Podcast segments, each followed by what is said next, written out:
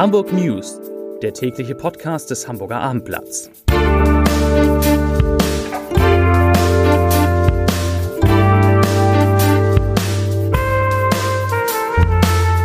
Herzlich willkommen. Mein Name ist Lars Heider und heute geht es um die Elbvertiefung, die nach 20 Jahren endlich abgeschlossen ist. Weitere Themen die Corona-Inzidenz nähert sich der 2000er-Marke, der Zoll findet Millionen gefälschte Zigarettenpackungen und ein junger Mann verbringt eine Nacht in einem Glascontainer. Dazu gleich mehr. Zunächst aber wie immer die Top 3, die drei meistgelesenen Themen und Texte. Auf Platz 3 Mangel an PCR-Test, Behörde rät zu Schnelltests. Auf Platz 2 nächster HSV-Profi positiv auf Corona getestet. Und auf Platz 1 Wirbel um Booster bei Johnson Johnson, Debakel bei der Luca-App. Das waren die Top 3 auf abendblatt.de. Legen wir los wie immer mit Corona. Heute meldet Hamburg 4613 Neuinfektionen. Das sind 2093 mehr als gestern und 558 noch einmal mehr als am Montag vor einer Woche. Und damit steigt die Inzidenz weiter an und liegt nun bei 1881,9 Neuinfektionen je 100.000 Einwohner in den vergangenen sieben Tagen. In Hamburgs Krankenhäusern werden aktuell 460 Patienten mit Covid-19 behandelt, 73 davon auf einer Intensivstation. Angesichts knapper PCR-Tests rät die Hamburger Gesundheitsbehörde bei roter Corona-Warn-App oder zum sogenannten Freitesten nach Infektionen zur Nutzung von Antigen-Schnelltests. Die Kapazitäten seien derzeit nicht ausreichend, so dass jeder einen PCR-Test machen könnte, sagt Behördensprecher Martin Helfrich. Ich zitiere, die PCR-Testkapazitäten werden wir in den kommenden Wochen voraussichtlich gezielt einsetzen müssen, um Tests bei Personen im Bereich der kritischen Infrastruktur und in gefährdeten Einrichtungen durchzuführen. Zitat Ende.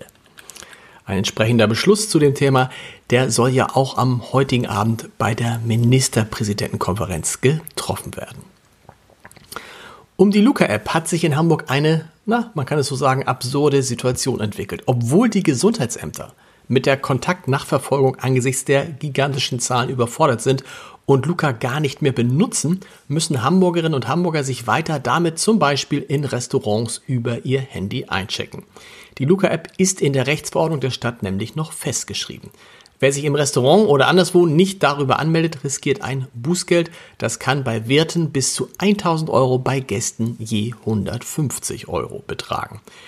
Die Polizei, die Hamburger Polizei, sie erfuhr erst durch die Anfrage des Abendblatts davon, dass die Luca-App nicht mehr genutzt wird. Dies hatten offenbar weder die Gesundheitsämter noch die Sozialbehörde kommuniziert.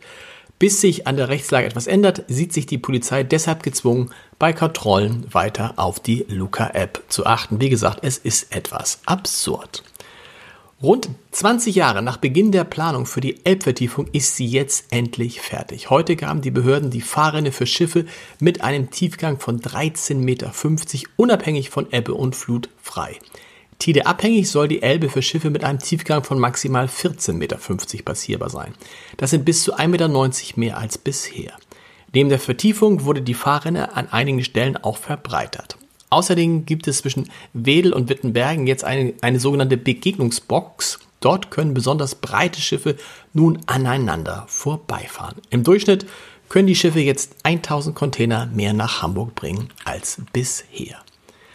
Hamburgs Innensenator Andi Grote will trotz der angespannten Haushaltslage in den kommenden Jahren die Modernisierung und personelle Aufstockung der Hamburger Polizei vorantreiben. Er sagt, ich zitiere, die Zielzahl sind 1000 zusätzliche Polizistinnen und Polizisten gegenüber 2016.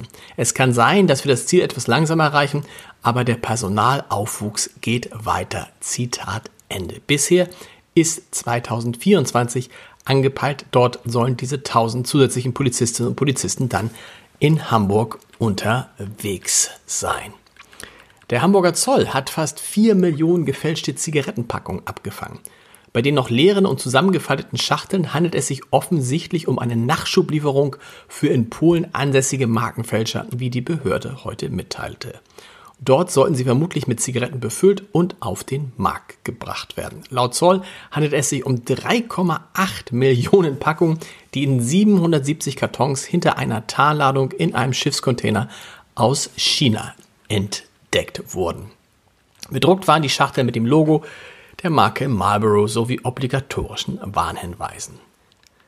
Die Hamburger Feuerwehr ist heute am frühen Morgen zu einem kuriosen Einsatz gerufen worden. In Bahrenfeld hatte ein Mann einen Minderjährigen sitzend in einem Glascontainer entdeckt. Der Mann alarmierte um 7.28 Uhr die Feuerwehr. Noch bevor die Retter mit einem Feuerwehrauto und einem Krankenwagen eintreffen konnten, konnte der Anrufer den Jungen mit einem Schlüssel aus dem Container an der Ostdorfer Landstraße 50 befreien. Laut eigener Aussage habe der Minderjährige bereits seit Sonntagabend in dem Container gesessen. Wie es dazu gekommen ist, das wird jetzt ermittelt. Zum Podcast-Tipp des Tages. In unserem Podcast HSV, wir müssen reden, geht es heute, Überraschung, um die Fußball-Weltmeisterschaft in Katar. Was das mit dem HSV zu tun hat oder überhaupt mit Hamburg, hören Sie mal rein unter www.abendblatt.de slash podcast. Und wir hören uns morgen wieder mit den Hamburg News um 17 Uhr. Bis dahin. Tschüss.